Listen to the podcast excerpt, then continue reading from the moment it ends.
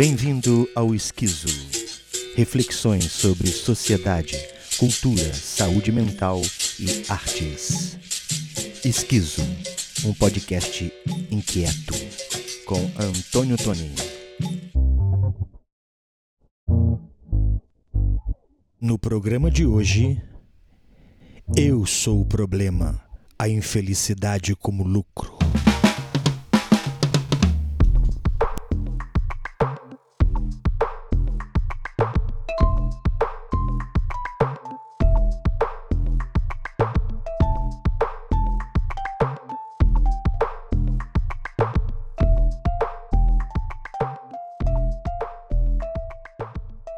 Responsabilização individual pelo sucesso é o correlato da culpabilização do indivíduo pelo seu fracasso. Para que um tenha sucesso, muitos ficaram no caminho amargando o fracasso. Impõe-se a ideia de que a vida é um jogo e, como tal, sua razão máxima é vencer. Bom lembrar que, para alguém vencer, muitos tiveram que perder.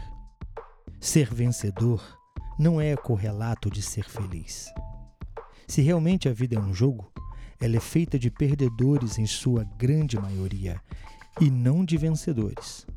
Basta olharmos à nossa volta, ver a história ou comparar as nações do mundo. Ser um ganhador é ter sucesso.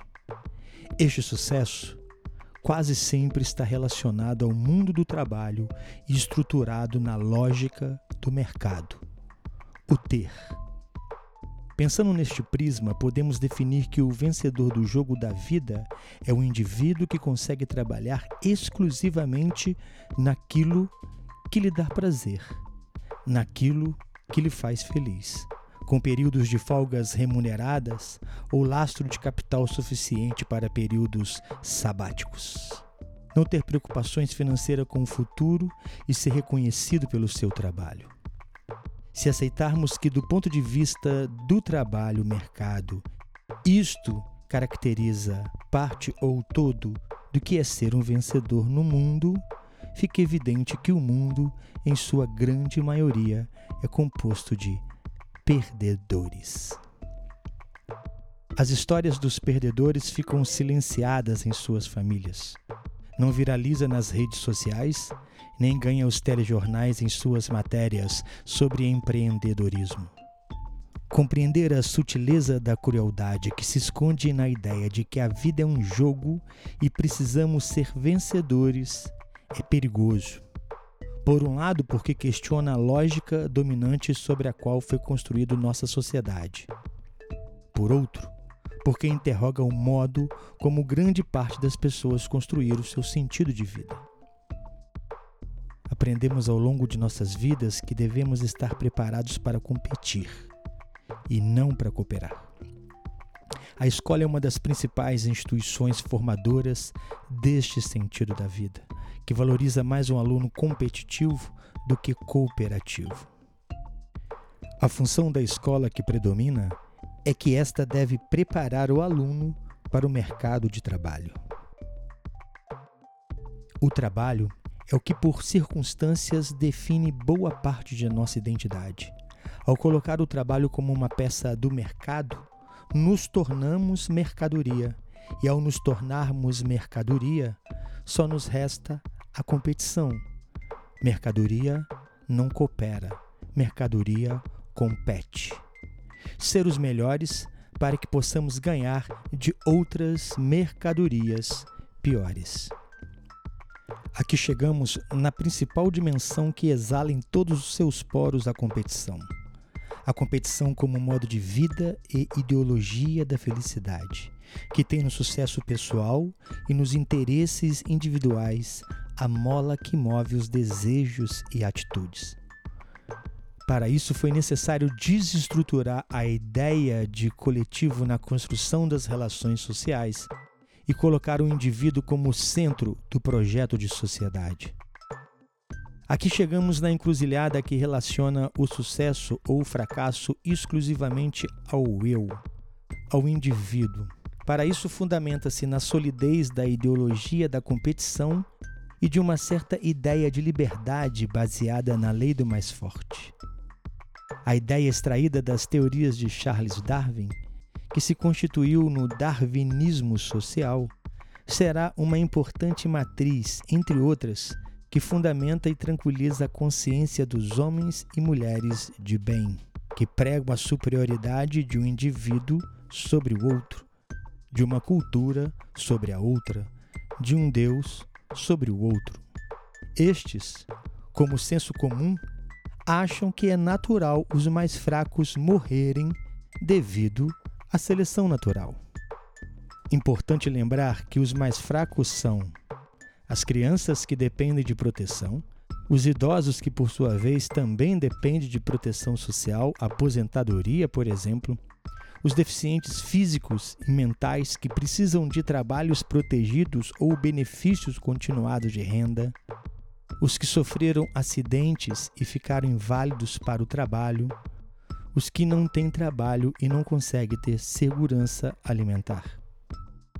Segundo a ideia da seleção natural, aplicada à sociedade da competição e do individualismo, todas essas pessoas deveriam sucumbir à sua própria sorte.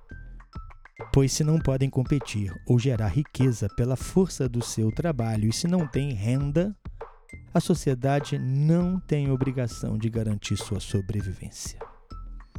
É assim que muitos pensam. Essa lógica, apropriada indevidamente das ideias de Darwin aplicada ao social, se colocou como maestria a ideologia liberal no decorrer do século XIX e proporcionou o surgimento de duas tendências que se tornaram hegemônicas no século XX, aprofundando seu domínio ainda agora no século XXI. Que tendências são essas? O indivíduo como centro do sucesso e do fracasso e o apagamento do coletivo o indivíduo como centro do sucesso ou do seu fracasso é o primeiro ponto que faz parte do alicerce da ideia de meritocracia e estrutura, sob o ponto de vista das ideias, o mercado que vende felicidade.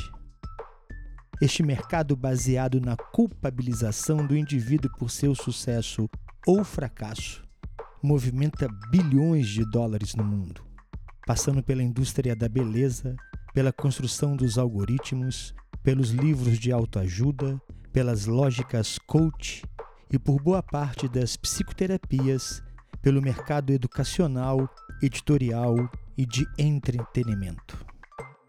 Quanto mais infeliz, ansioso, estressado, deprimido, pressionado, mais você irá consumir medicações, drogas lícitas e ilícitas, fórmulas mágicas, livros de autoajuda, coach, psicoterapia, cirurgia plástica e outros procedimentos estéticos invasivos. O modo de gestão da vida baseado na competição, o tempo voltado para a produção e quase nada para a contemplação são fatores importantes como estressores e produtores de doenças mentais. O modo de vida é o principal responsável pelo desencadeamento de diversas doenças mentais e biológicas. Se esse diagnóstico feito pelos estudos de saúde coletiva e psicossocial for levado a sério, tem que se mudar a maioria das terapêuticas focadas no indivíduo para se intervir no nível da mudança estrutural das relações sociais, da produção e da proteção social. Os mais poderosos irão sempre buscar convencer a todos que esse diagnóstico do coletivo está errado e que o principal problema das disfunções sociais é o indivíduo que não se adapta ao modo de vida. O problema é de adaptação. De novo, o indivíduo. Os que estão no poder diriam ainda que é impossível a mudança estrutural. E é um erro pensar que as estruturas das relações sociais são produtoras de doenças mentais e físicas. A ânsia por esta defesa se justifica no fato de que aceitar que a sociedade se torne mais solidária e inclusiva a partir de mudanças estruturais significa necessariamente mudar as correlações de força entre os de cima e os de baixo. Mesmo de modo inconsciente, os de cima, em sua maioria, sempre visam barrar a ascensão dos de baixo, pois esta ascensão significa intensificar a competição no andar de cima. E o primeiro e mais eficaz método de competição é impedir que muitos possam competir. Deste modo, inverte-se o problema e, por total influência do liberalismo e do darwinismo social, coloca-se o indivíduo como centro dos problemas sociais e, por conseguinte, também o centro das soluções, escondendo o principal fator estressor: uma sociedade baseada na competição. A partir do indivíduo como centro e da lógica de que o problema é de adaptação, construiu-se impérios teóricos e práticas hegemônicas na psicologia, no modo como a medicina lida com as doenças e até mesmo em certas tradições sociológicas. Na competição não é possível relaxar, somente extravasar quando se perde ou se ganha. Quando termina o desfile das escolas de samba ao extravasamento, mas ainda na ressaca da festa, já se começa a trabalhar para a próxima competição. Assim se dá com todos os competidores. Quando você é admitido em um novo emprego e ganha competição pela vaga, começa agora a competição da manutenção do emprego e pela ascensão na carreira. Esse tipo de vida é baseado na dimensão estressora, que significa estar em constante competição, nos leva à medicalização da vida, à patologização da tristeza e a percepção de que a dimensão da vida psíquica é um atributo exclusivo do indivíduo e que seu problema é não se adaptar. A todo tempo buscam nos convencer que os problemas psíquicos e biológicos se constituem em experiência exclusiva do mundo interior.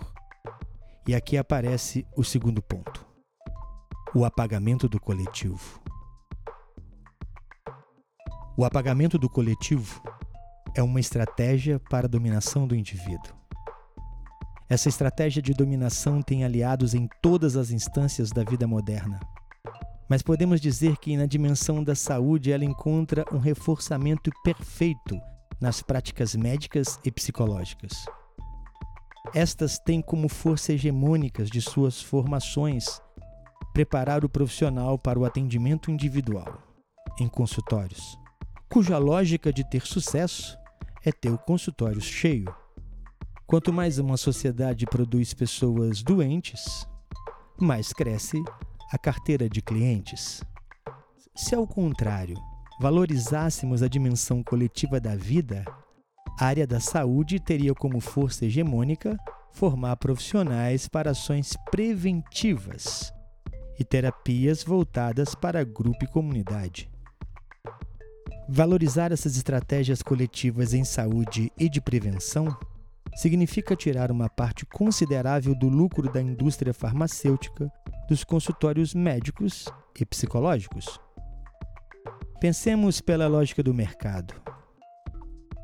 Para que se tenha sucesso, é necessário vender bem o produto. No nosso exemplo, esse produto é vender saúde. Mas ninguém compra aquilo que já tem, para que o mercado de saúde seja lucrativo, é preciso de uma população doente e triste.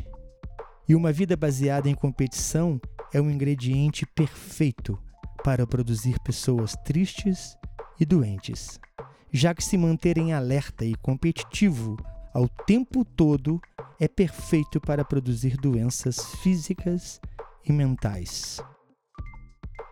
Veja como sofre com lesões o corpo dos atletas competidores de alto rendimento. Valorizar o coletivo é um meio para uma vida mais solidária e menos competitiva. Cooperar é uma instância das relações sociais que permite um maior relaxamento e segurança. Saber que se pertence a um grupo e ter a certeza que se terá a solidariedade e acolhimento deste grupo, comunidade ou do Estado é uma importante dimensão para a prevenção de doenças. Afinal, a primeira condição para se ter saúde é se ter paz. A dimensão coletiva da vida propõe outro jogo, para ficarmos na metáfora da competição. Um jogo cujo objetivo não é ganhar, mas se divertir e vivenciar o jogo. Um jogo no sentido do frescobol e não do tênis. Para quem não conhece o frescobol, muito comum nas praias do Rio, seu objetivo é a cooperação entre os jogadores para que a bolinha não caia, e cada jogador busca ajudar o outro nessa tarefa. Atualmente até criaram regras de disputa de uma dupla contra outra, buscando adaptar o jogo à lógica do ganhar e perder. Do modo como ainda se joga nas praias, não tem tempo estabelecido e nem marcação de pontos. Se divertir, brincar através da cooperação. Este é o sentido do jogo. As coisas que não têm nenhum valor além de si mesma são as que mais nos proporcionam prevenção e cura para o sofrimento psíquico. No entanto, o mundo para o qual somos treinados é o mundo do tênis, aquele onde cada jogador vai se esforçar ao máximo para jogar a bolinha de modo que o outro jogador não consiga alcançar. Você é o problema. Ou eu sou o problema. É o que todos nós fomos forçados a acreditar. E o pior, acreditamos. Para que você não enxergue que o problema é o modo de vida que temos. O trabalho foi tão bem feito na colonização das mentes que a maioria acha que esse modo de vida que está posto, trabalhar a vida toda para aproveitar a vida quando não se pode mais aproveitar, é correto e justo. A ideia equivocada de Fukuyama, profetizando erradamente o fim da história, ou seja, que o modo de vida atual não sofrerá mais mudanças. É um tipo de pensamento que encontramos com fartura no senso comum e também no meio acadêmico. Existem várias ferramentas, sistemas teóricos, técnicas, manejos que têm o coletivo como centro dos problemas e, portanto, das soluções. Podemos destacar o teatro do oprimido, as diversas terapias grupais e comunitárias, os diversos estudos e modos de intervenção da saúde coletiva e as análises sociológicas e econômicas com centralidade na relação capital-trabalho. Mas como já falava Jacó Levi Moreno, o criador do psicodrama, não valorizamos o desenvolvimento das tecnologias que asseguram um estado melhor de convivência, maior solidariedade, liberdade e segurança. Moreno dizia, abre aspas, o número de métodos e de instrumentos que a ciência social desenvolveu nos últimos anos está se putrefazendo pelas bibliotecas e pequenas comunidades experimentais. Enquanto no plano tecnológico, é grande a prontidão do homem para fazer uso de instrumentos tão logo sejam inventados. No plano social, essa prontidão encontra-se excessivamente baixa, praticamente nula. Para citar uma ilustração, é fácil para o homem usar um pedaço de pau, uma arma ou uma bomba atômica.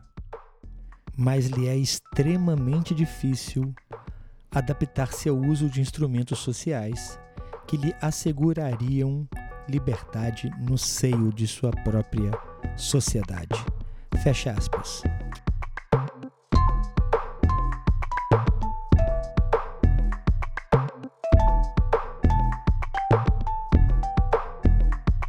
Para acesso ao texto desse podcast, informações, links, ficha técnica, acesse antoniotone.com.br.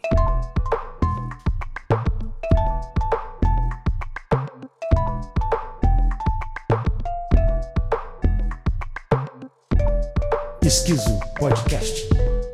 Obrigado pela atenção e boas reflexões.